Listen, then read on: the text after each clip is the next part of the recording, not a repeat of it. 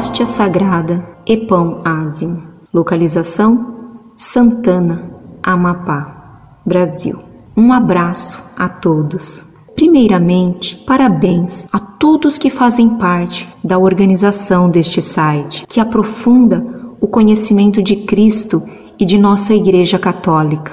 Gostaria de saber em que dado momento histórico houve a mudança dentro da Igreja Católica da utilização da hóstia em lugar do pão ázimo. Se possível, seu contexto histórico, pois esta é uma dúvida que uma colega de pastoral suscitou e que as pessoas presentes não conseguiram responder. Ficarei agradecido se vocês me auxiliarem atenciosamente.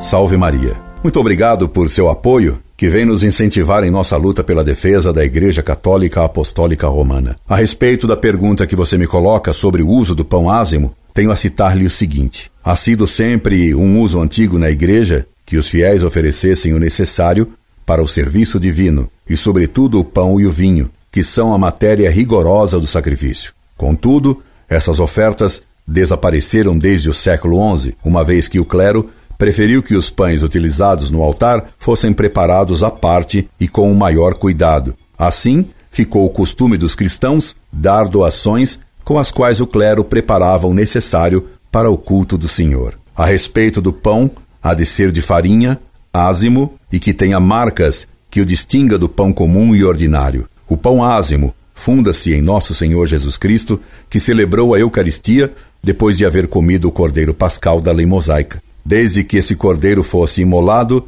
não se permitia comer nem conservar pão com levedura, fermento. Esse pão representava mais vivamente a suma pureza de Deus que oferece e a santidade que exige a recepção deste terrível mistério, segundo as palavras de São Paulo. Comamos não o trigo antigo, senão os ázimos de sinceridade e de verdade.